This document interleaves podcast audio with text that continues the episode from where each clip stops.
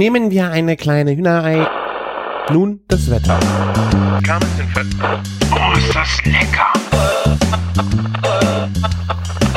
Küchenfunk. Herzlich willkommen zur 272. Folge Küchenfunk. Mein Name ist Christian von Küchenjunge.com und ihr habt in den Pfingstferien, jedenfalls in meinen Pfingstferien, äh, das Glück, heute mal mich alleine nochmal zu hören, nachdem der Martin ja in der letzten Folge so ein wunderbares Interview mit dem Jo gemacht hat. Also ich weiß nicht, wie es euch gegangen ist. Ich habe es äh, wirklich verschlungen, muss ich sagen. Ich musste es jetzt für den Schnitt hören äh, und dann auch nochmal habe ich es mir danach nochmal angehört, ähm, auch für die Shownotes zu schreiben und so. Und äh, so oft habe ich, glaube ich, noch keine Folge Küchenfunk gehört wie diese Folge. Und ich fand sie auch mega interessant, zumal ich mich nicht selber habe quasseln hören, was man ja dann auch alles schon nochmal im Kopf hatte, was man gesagt hat, sondern weil man jemand anders zuhörte. Also ich fand, das war wirklich sehr, sehr interessant, äh, was Jo äh, so zum Brotbacken erzählt hat. Ich bin sehr gespannt äh, auf seine Kochbücher. Und ähm, ja, Martin hat es ja auch schon angedeutet. Äh, ich habe auch das Thema Brotbacken.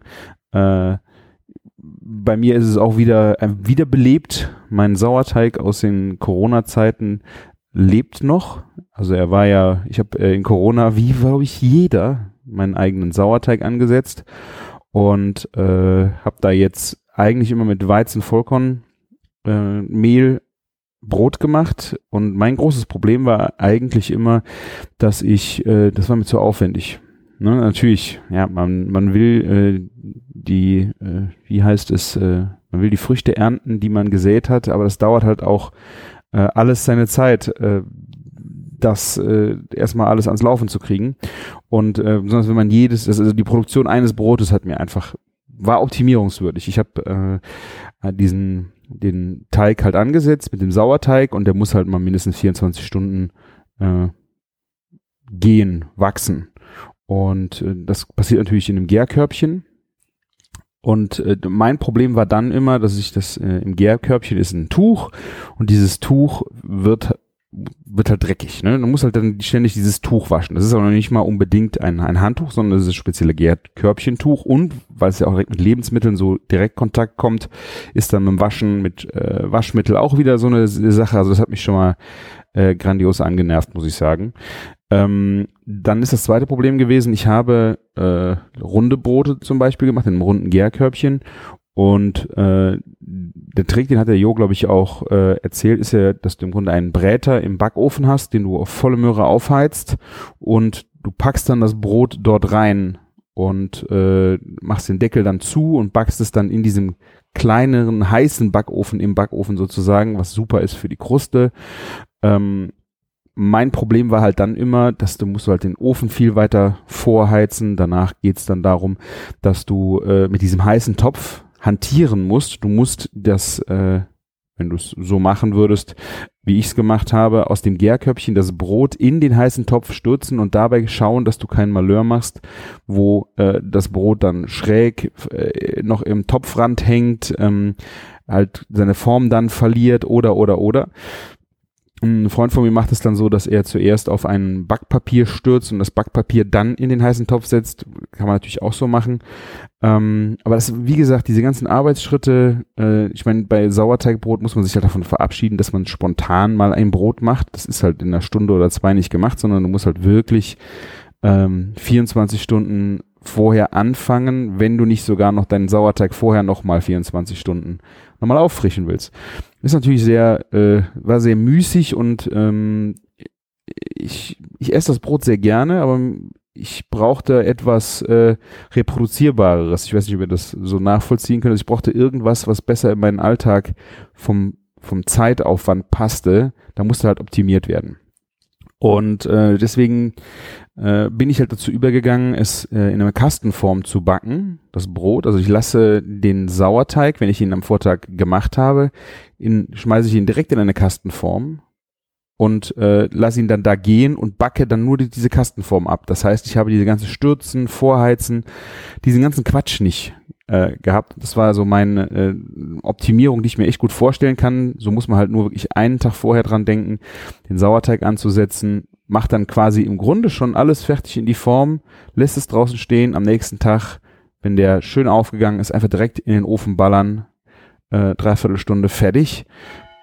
Ah, ihr hört die Glocken. Die Glocken. Es ist äh, 21.45 Uhr. Ähm, ja, auf jeden Fall war mein Problem, äh, war, bis dahin war es eigentlich gut, also die Optimi Zeitoptimierung hat mir sehr gut gefallen. Ich hatte dann eine Brotback-Kastenform, die war zwar beschichtet, das war, ich weiß nicht, was das war, eine äh, so eine Kuchenform, auch emailliert, also hat eine besondere Beschichtung. Ich glaube, es war die Dr. Oetker Backform, die teurere. Äh, aber ich hatte dann das große Problem, dass die, der Kuchen nicht, also der, das Brot nicht rauskam. Es hat sich unheimlich, ich hatte eine sehr schöne Kruste gehabt, aber diese Kruste hatte natürlich auch das Problem, dass es sehr fest an den Seiten geblieben ist. Und wie der Jo schon sagte, äh, ist dann das Problem, wenn du da irgendwelche Backtrennmittel drauf machst, zum Beispiel Öl oder Mehl oder irgendwas, ist das halt nach 24 Stunden hat das so ein bisschen seine, seinen Effekt verloren. Das heißt, man hat, man hat davon einfach nichts, weil es hat sich alles so verbunden, ähm, ja, dass, dass man da wenig halt dran machen kann. Dann habe ich, wie gesagt, nach dieser äh, Emaillenform bin ich dazu übergegangen, dachte ich habe von Petromax die K6, K8, also auch die quasi die, den gleichen Dr. Oetker äh, Kastenkuchenform, nur aus, aus äh, Guss, von Petromax mit Deckel und dachte, ich mache es denn da drin.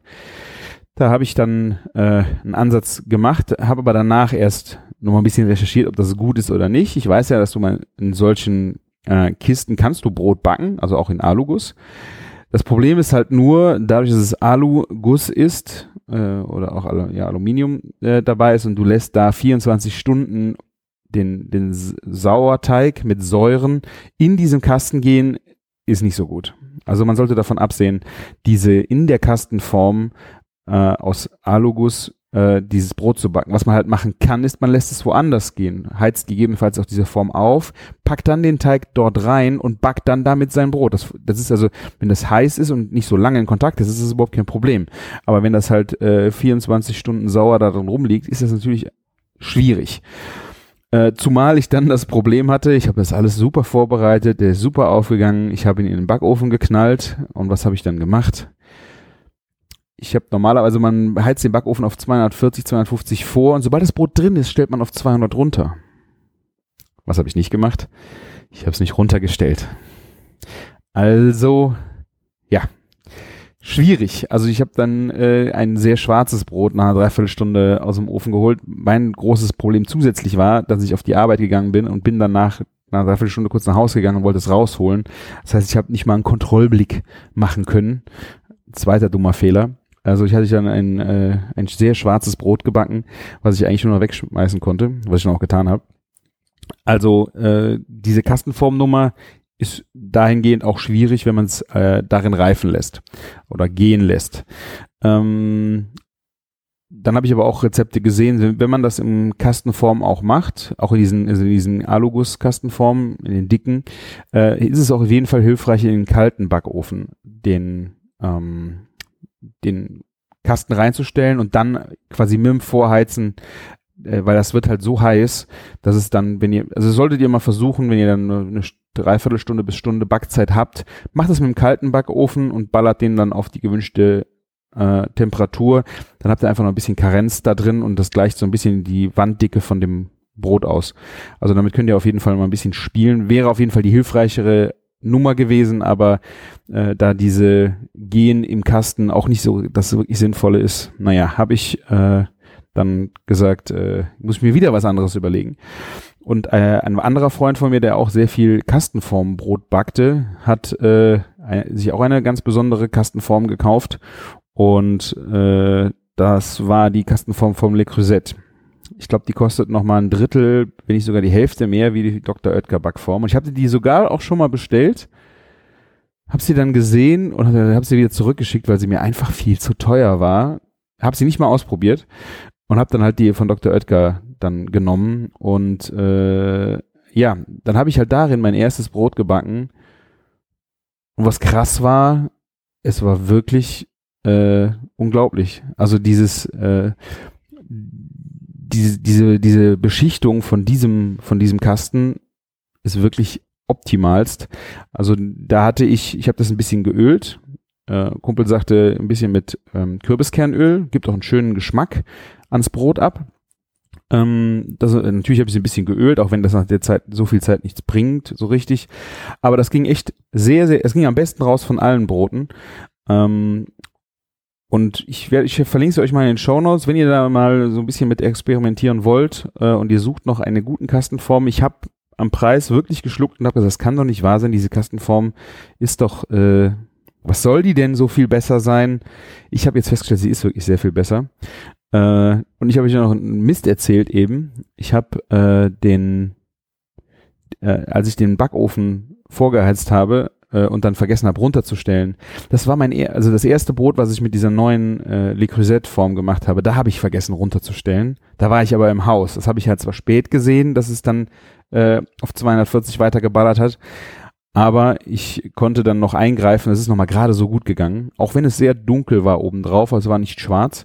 Bei der anderen, äh, bei der Alugus-Geschichte äh, hatte ich runtergedreht aber es war einfach viel zu heiß. Also die, durch diese dicke Dickwandigkeit ist das Ding halt komplett äh, schwarz geworden, obwohl ich runtergedreht habe. So rum war's. Ne? Also die, die Le Creuset-Form hat dann auch bei der äh, vergessenen Hochtemperatur äh, auch schon einen sehr guten Job gemacht. Es war, ich habe mir einen Holzspatel, so einen Holzpfannenwender, dann vorsichtig auch gelöst ähm, und es hat auch funktioniert. Ich muss äh, aber noch, ich muss noch einen finalen Test machen, wenn ich das dann wirklich auch runtergedreht habe, dass er wirklich mit den richtigen Temperaturen arbeitet. Aber wie gesagt, das war alles kein Vergleich zu den Backformen, die ich vorher hatte, mit dem Rauslösen. Also kann ich euch auf jeden Fall äh, wärmstens diese Form empfehlen, auch wenn der Preis ja horrend war. Also ich weiß nicht, 40 Euro oder was oder, ja, nee, knapp über 30 und die teurere äh, Dr. Oetker kostet 18, 19, glaube ich. Und da habe ich echt gedacht, so, ah, das muss doch nicht sein. Und habt gelernt, muss doch. Aber dieses Brot backe ich jetzt wirklich zweimal die Woche und ist unser wirklich äh, unser äh, Hausbrot geworden. Was ich dann noch gemacht habe, um weil meine Frau, äh, es ist halt zwar alles Vollkorn, aber sie steht halt eher so auf ähm, Dinkel oder Roggen anstatt auf äh, Weizenvollkorn. Ich dachte, dieses Umerziehen von diesen Teigen, also Umerziehen vom vom Korn her, ähm, wäre schwierig.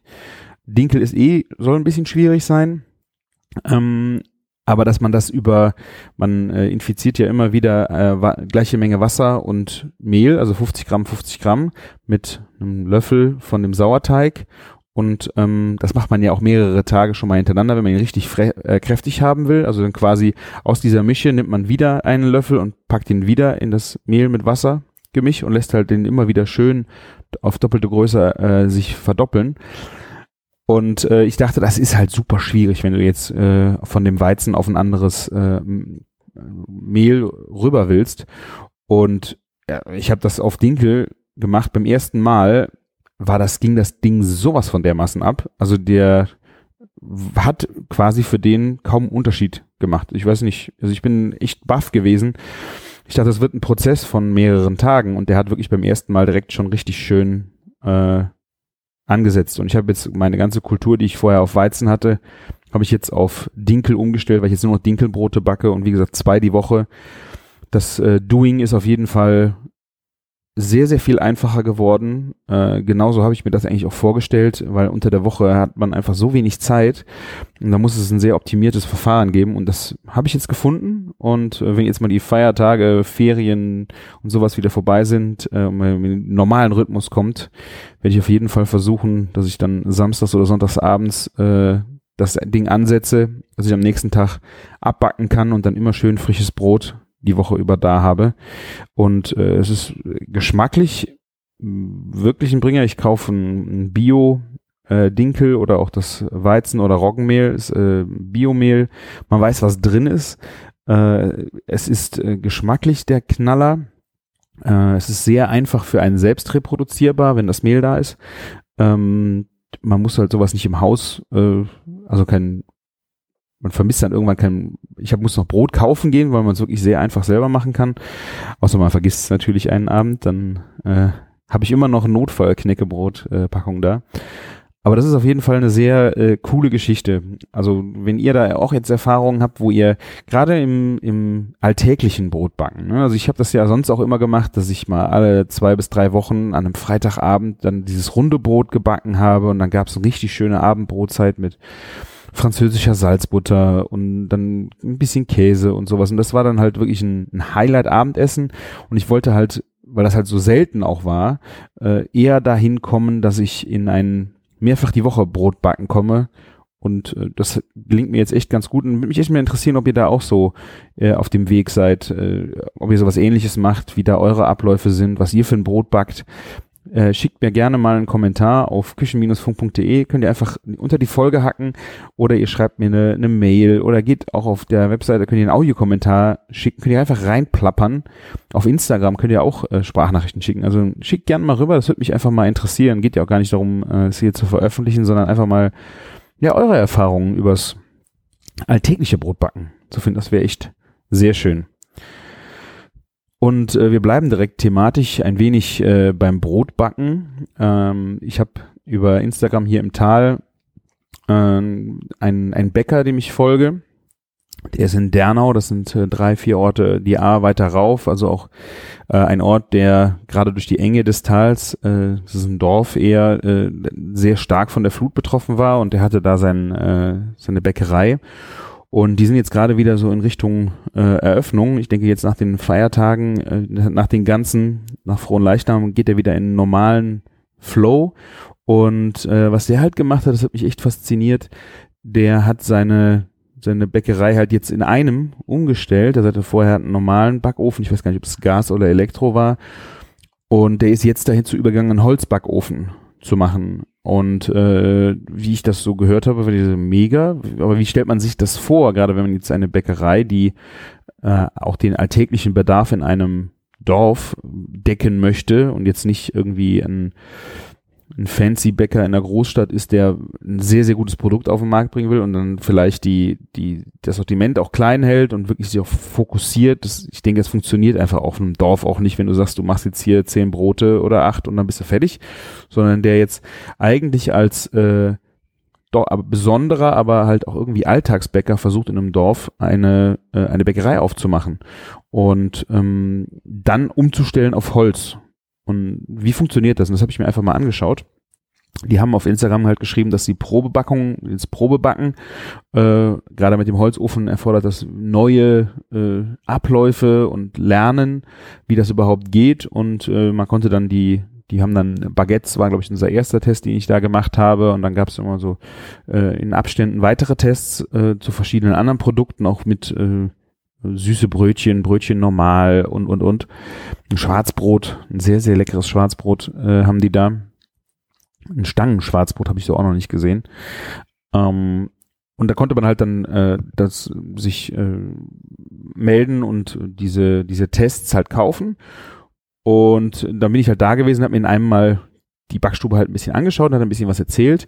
Und es ist halt so, dass die hingegangen sind, äh, die haben halt gerade in der oberen, im oberen A-Teil gibt es keine Versorgung zum Beispiel mit Gas, also keine Gasleitungen, sondern da sind halt ziemlich viele gewesen, die auch Ölheizungen haben oder einen Gastank im Garten.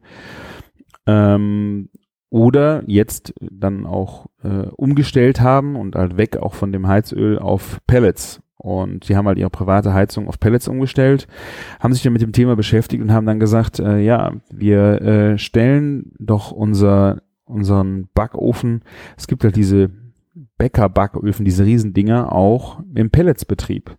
Pellets sind eh da, ähm, hat einen, einen Vorteil, also eine, es ist besonders, es ist besonders für den Geschmack, für, für das Brot oder dann die Brötchen, die man bekommt. Es ist, das Backen ist besonders äh, und äh, ja, Nachhaltigkeit kann man jetzt drüber streiten. Ich würde schon sagen, dass es einfach durch den nachwachsenden Rohstoff nachhaltig ist, aber äh, da gibt es bestimmt auch andere Meinungen zu. Auf jeden Fall ist der, der Ansatz halt sehr gut gewesen und äh, das ist halt wirklich krass, dass es ein hochmoderner neuer Backofen ist, der eigentlich halt genauso wie ein äh, ja, wie bei einem modernen anderen Bäcker aussieht, nur halt wird mit Pellets betrieben. Aber äh, der Bäcker sagt, es ist halt wirklich eine schwierige Geschichte, weil die, die Abläufe sind halt komplett anders. Also der muss sich, musste sich komplett umstellen. Früher war es halt so, dass die, äh, die Öfen haben auf den Teig gewartet, weil die Öfen waren also angemacht, die waren dann heiß und dann ballerten die durch und du hattest keine äh, ah, 10 Uhr. Ja, eine Viertelstunde. Oder wie lange haben wir schon? Wir haben schon 20 Minuten. Sehr schön. Das freut mich. Das sind äh, meine Glocken, ja.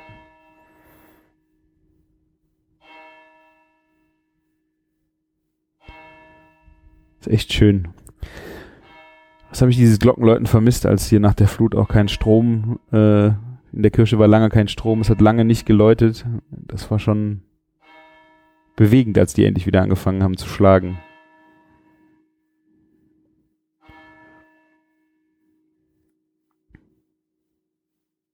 Naja, auf jeden Fall ist es so, dass diese ähm, Bro ähm, die äh, Öfen haben halt auf die Brötchen gewartet oder auf den äh, auf die Teige. Das war dann fertig und dann konnten sie rein und jetzt hat er das Problem, es ist andersrum. Der die Teige warten teilweise auf den Ofen. Das muss man natürlich alles ein bisschen timen, man muss ein bisschen lernen, wie das so genau funktioniert und dann kriegt man das auch wahrscheinlich zeitgenauer hin, aber sein großes Problem sagte er ist gewesen, dass es wirklich schwierig war, äh, gerade am Anfang, da waren die Teige fertig oder auch die, äh, die Leibe waren fertig, aber er konnte sie nicht reinmachen, weil der Ofen noch nicht heiß genug war. Und das äh, erfordert jetzt halt ein komplett äh, andere auch Arbeitsabläufe, wann was angemacht wird, wie es angemacht wird und und und. Ähm, und das Produkt war wirklich astrein. Es hat auch, äh, man hat zwar nicht, wie man das sonst aus Holzbacköfen kennt, dass man die Kammer mit Holz anfeuert und dann die Asche, wenn das heiß ist, rauskehrt. Äh, das ist schon so ein bisschen separat, aber man hat trotzdem Asche auch im, im Garraum. Und so hat man natürlich auch schon mal schwarze Ascheplacken irgendwo, äh, fein natürlich äh, und nicht äh, unangenehm an, an den Backwaren. Ne? Also das hat äh, geschmacklich einen, einen sehr schönen Ton und äh, optisch auch, wie ich finde. Ähm, und da habe ich, wie gesagt, jetzt dieses äh, Brot, äh, am Anfang Baguette geholt. Dann hatte er ein, ähm, das hieß, ich habe es Durum, Dürüm, ich habe jetzt Dürüm gelesen, ich habe gesagt, macht Fladenbrote. Aber das ist ein sehr kleines, rundes Brot gewesen, was aus äh, Hartweizengrieß, sehr fein gemahlenem Hartweizengrieß gemacht wird. Ähm, hatte so ein bisschen einen Touch von Baguette, aber halt wirklich äh, sieht er sah halt aus wie ein ein rundes Brot oben so ein bisschen eingeschnitten und äh, ja ich habe dann äh, mit den ganzen Broten, die habe ich dann am Wochenende nach Hause geholt und gesagt, was machen wir denn schönes? Ich muss ja auch irgendwas an Abendessen in der Richtung planen. Es gab dann ein schönes äh, Steak-Sandwich einen Tag äh, mit einem Anglais. Ähm, und das andere Mal äh, habe ich ein Rezept gemacht, das ich von der Caroline, das schnellste Huhn der Welt. Und das hat sie aus irgendeinem, ich weiß nicht, Kochbuch, das ist schon Asbach uralt, das hat sie auch mal ein paar Mal für uns gemacht. Äh, und es ist wirklich unheimlich lecker, weil du teilst ein äh, Polade oder ein Huhn, also ich habe ein Maishähnchen genommen, äh, in Stücke, also zum Beispiel die, die Beine ab, äh, die Brust ab, lässt die aber noch am Knochen, also du schneidest es halt wirklich grob in, sagen wir, sechs bis acht Teile, Flügel separat, ähm, und machst äh, die werden dann ein bisschen angebraten, also gewürzt und kommen dann in eine in den Kochtopf mit äh, geschälten, also kann man selber geschälte Tomaten gewürfelt, unheimlich viel Sahne, äh, was war es noch? Äh, also Wermut, Nolipra, ist ein sehr schön, äh, sehr schön. Ich glaube, es besteht nur aus Nolipra und Sahne und dann das ganze den Fleischsaft, den das Huhn verliert beim Kochen. Man kocht das so schön und danach packt man einfach diesen, diese, diesen Topf am besten so auf den Tisch, wenn das Hühnchen gar ist. Also ich, das Rezept kommt in Kürze bei mir im Blog. Ihr solltet da unbedingt mal reinschauen.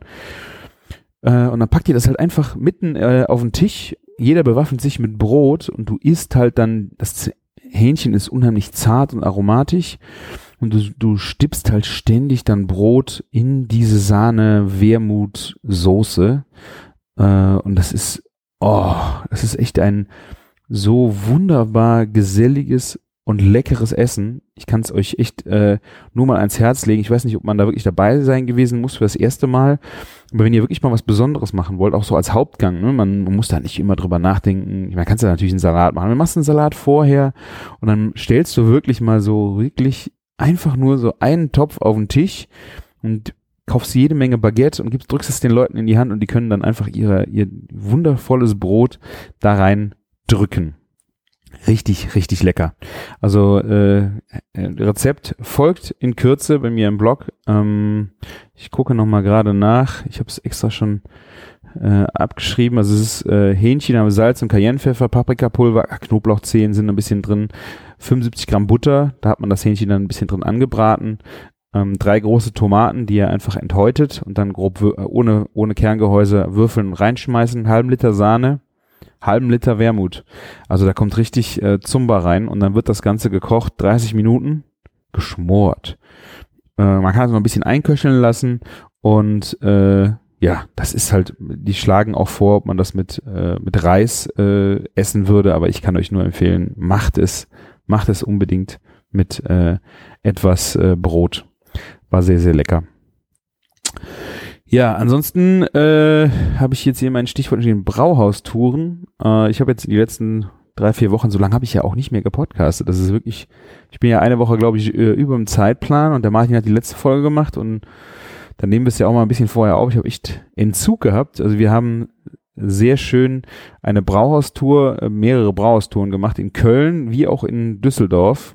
Und wenn ihr mal irgendwie in der, in der Nähe seid, äh, also es hat unheimlich Spaß gemacht, äh, Bier zu trinken in den Brauhäusern. Jetzt auch nicht äh, Wettsaufen oder sowas, sondern wirklich schön diese Kultur zu nehmen. Du setzt dich hin, und lässt dir immer wieder ein Bier bringen, wenn du leer hast, kommt automatisch das Neue und dann isst du zünftig die Brauhauskost. Wunderbar. Wirklich, wirklich wunderbar. Ähm, vor zwei Wochen waren wir in äh, Düsseldorf, da waren wir im Füchschen. Leider hatte Schumacher, äh, die haben montags zugehabt und dann sind wir äh, ins Füchschen gegangen. Sehr, sehr lecker. Äh, kann ich euch nur empfehlen.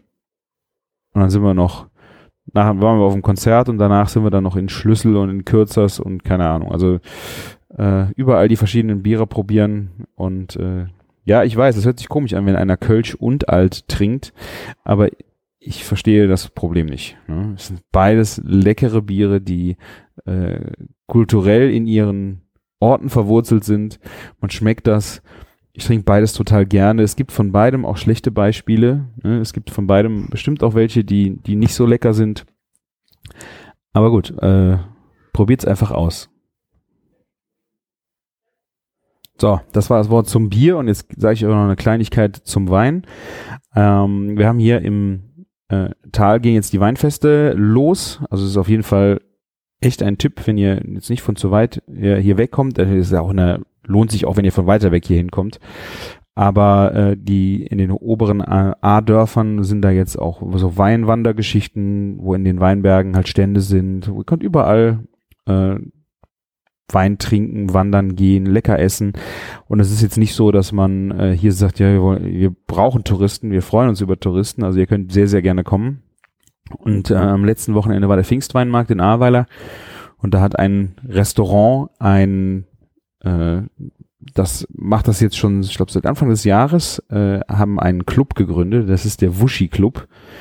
Ich weiß zwar nicht, wie man auf den Namen gekommen ist, der ist auf jeden Fall in aller Munde hier. Es ist der Wein- und Sushi Club, deswegen heißt das Wushi Club.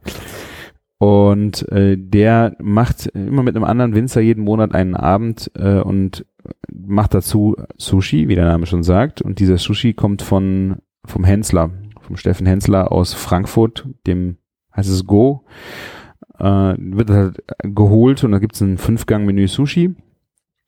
Und das hat sich echt wahnsinnig etabliert. Und das Schöne war, dass man jetzt auf dem Weinmarkt hatten die einen Stand. Und in diesem Stand konnte man dann äh, Sushi kaufen äh, und Wein irgendwo auf dem Weinmarkt und konnte das so ein bisschen so für sich selber mal testen. Das war echt sehr, sehr lecker. Die hatten so eine äh, gemischte Platte Sushi die war okay. Was richtig schön war, die hatten eine Crunchy Roll, was natürlich eine sehr amerikanisierte Form des Sushis ist, die ich aber der ich aber sehr zugetragen bin, muss ich sagen. Das ist eine frittierte Garnele halt in der Mitte gewesen, die ähm, dann halt in der Inside-Out-Roll war und da war dann noch gerösteter Sesam und da kam noch ein bisschen Mayonnaise drauf.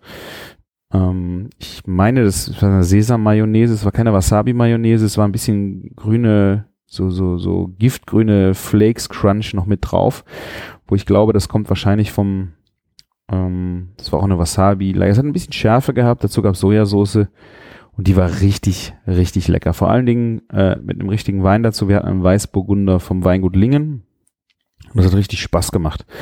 Also, äh, ja, also die lassen sich hier immer wieder was Neues einfallen an der A und äh, ja, wir freuen uns auf jeden Fall auf euren Besuch. Ihr tut auf jeden Fall was Gutes damit. Wenn ihr kommt, hier ist keiner, der sagt, die Touristen sollen bleiben oder Pfeffer wächst, hier gibt's noch nichts zu sehen. Sicher ist es noch nicht überall schön, aber es gibt doch schon viele schöne Ecken und gerade wenn ihr in die Weinberge geht, da ist die Flut nicht gewesen. Es ist immer noch wunderschön, durch die Weinberge zu laufen, gerade jetzt, wo es so ein Hammerwetter ist. Macht echt mega Laune. Also, das war der, der, äh, der Sushi äh, und Wein Ausklinker nach dem Biertipp. Und dann habe ich noch einen kleinen Podcast-Tipp für euch.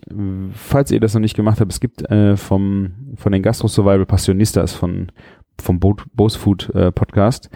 Die haben auch schon äh, immer äh, Gäste da, aber die machen auch eine äh, Lach- und Sachgeschichten, glaube ich, heißt es. Und da gibt's immer wieder Spezialthemen. Und jetzt hatten sie das Thema Austern beschäftigt. Und äh, ich esse sehr, sehr gerne Austern und dachte, ich weiß schon sehr viel über Austern. Aber ich habe mich dann äh, doch sehr, war sehr überrascht, was ich da noch alles lernen konnte. Das ist, glaube ich, eine Dreiviertelstunde und äh, ich würde sagen, es ist vor allen Dingen auch für Leute interessant, die noch keine Austern essen oder nicht gerne essen. Äh, einfach mal, um da so ein paar Facts zu bekommen. Es geht natürlich auch um die Gilado-Austern, die eine ganz besondere Auster ist, wie ich auch finde. Also ich habe sie das erste Mal äh, auf einer Veranstaltung gegessen und äh, ja, natürlich kann man sie bei Bosfood kaufen, aber es ist wirklich eine, es ist kein Vergleich mit den Austern, die ich hier in einem Fischladen kaufe, die ja auch wirklich eine gute Qualität an Austern liefert, aber es ist halt einfach eine äh, ein wahnsinniger Unterschied. Es ist auch preislich ein wahnsinniger Unterschied, aber wenn man mal eine Auster verstehen möchte, warum das lecker ist oder warum das Leute lecker finden, zum einen solltet ihr mal in den Podcast hören, da lernt ihr viel Neues darüber und die Gilado-Auster ist auf jeden Fall äh, eine, eine Hammer-Auster. Damit sollte man anfangen und wenn man die dann nicht mag, dann mag man keine Austern. Aber alles andere sollte man vorher erstmal probiert haben, äh, bevor man sagt, ich mag keine Austern. Das ist auf jeden Fall mein Tipp äh, für einen kleinen Exkurs, eine kleine Lernstunde rund um Austern. Und äh, als letztes, weil ja jetzt wirklich die Grillsaison so langsam wieder richtig in, in Schwung kommt und ihr äh, ja immer wieder auf der Suche nach guten Produkten und Fleisch seid, kann ich euch nur noch mal unsere Deine Geflügelaktion ans Herz legen mit unserem äh, Grillpaket, was wir dort haben, wo so viele schöne Sachen drin waren, wo ihr ein ganzes Kiko-Kähnchen drin habt. Ihr erinnert euch, vor zwei, drei Folgen hatten wir Safthuhn, äh, das eingelegte, in einer, in einer Salzlake eingelegte Hühnchen, was man dann grillt zum Beispiel. Da sind Drums drin, äh, dann, äh, dann, boah, was war da noch, ein Würstchen drin und, und, und. Also ihr könnt mal ein Maishähnchen probieren und einfach mal sehen, was ist überhaupt der Unterschied zwischen einem normalen 0815 Hühnchen, was ihr so im Supermarkt kaufen könnt, oder einem, einem maisgefütterten Hähnchen, was das für ein Geschmacksunterschied ist. Ich, äh, die Aktion läuft echt schön rund. Also ihr, es sind auf jeden Fall viele Leute gewesen, die sich das Ding mal angeguckt haben äh, und bestellt haben. Äh, da könnt ihr auch gerne mal Feedback äh, senden, wie da euer Eindruck war. Ist es was Besonderes für euch äh, oder auch, auch nicht? Also es würde mich auf jeden Fall interessieren. Ich verlinke nochmal dein Geflügel. Also das ist äh, eine natürlich irgendwo ist es Werbung, aber wir haben nichts davon. Wir machen einfach, wir wollen einfach Werbung für dieses coole Produkt machen, weil wir einfach diese Maishähnchen einfach so sehr feiern. Ihr äh, kriegt äh, 10% mit dem äh, Code Küchenfunk. Den schreibt ihr einfach äh, klein. Warte, ich gucke nach. Küchen, nee, genau, Küchenfunk könnt ihr groß schreiben mit Ü oder auch UE und äh, dann kriegt ihr das ganze versandkostenfrei. Also ich, natürlich eine sehr schöne Geschichte ist, äh, weil ja, das ist halt ein Frischfleischversand. Das ist kein Tiefkühlversand, ihr kriegt die Ware wirklich komplett frisch. Äh, dadurch ist es halt eigentlich ein sehr teurer Versand, der natürlich wichtig ist, dass es zeitig ankommt. Aber äh, den kriegt ihr euch halt äh, geschenkt, wenn ihr den äh, Code Küchenfunk verwendet. Also, probiert es aus. Ich äh, bin jetzt quasi auch am Ende. Übermorgen geht's für mich auch nach Holland. Wir äh, fahren wieder an die See, ein bisschen mit dem Scotty grillen, äh, bei, hoffentlich bei schönstem Wetter am Strand rumliegen, ein bisschen Bier testen. Keine Ahnung, ihr werdet es auf Instagram sehen. Vielen Dank, dass ihr eingeschaltet habt. Äh, geht einfach auf küchen-funk.de und äh, schickt mir eure Meinungen, Wünsche, Sorgen, Nöte, Korrekturen, was ich äh, vielleicht fa falsch erzählt habe. Ich höre euch auch sehr gerne zu, bin interessant, was ihr uns zu erzählen habt und wünsche euch jetzt noch eine schöne Pfingstferien. Es ist ja dann äh, frohen Leichnam noch und äh, man kann jetzt so richtig die Feierwochen, ich habe das nochmal gesagt, äh, die Tage auch zu den Kollegen, es ist eine wunderbare Zeit mit den ganzen Feiertagen, weil das einfach so, gerade jetzt bei dem schönen Wetter, es macht richtig Laune, es lässt das Herz aufgehen, dass man, ja, das alles auch so genießen kann, dass die Natur fängt an, grün zu werden, es, äh, das blühende Leben, die Vögel, die Vögel zwitschern und und und. Also es ist wirklich so ein, und dann hat man diese Freitage, die einem dann wirklich so richtig gut tun. Ich finde, das ist so eine richtig geniale Kombination, die ja einem richtig, richtig gut tut. Und das wünsche ich euch jetzt auch. Genießt die Zeit, kocht euch was Leckeres und äh, ja, macht's gut und lecker. Bis dann.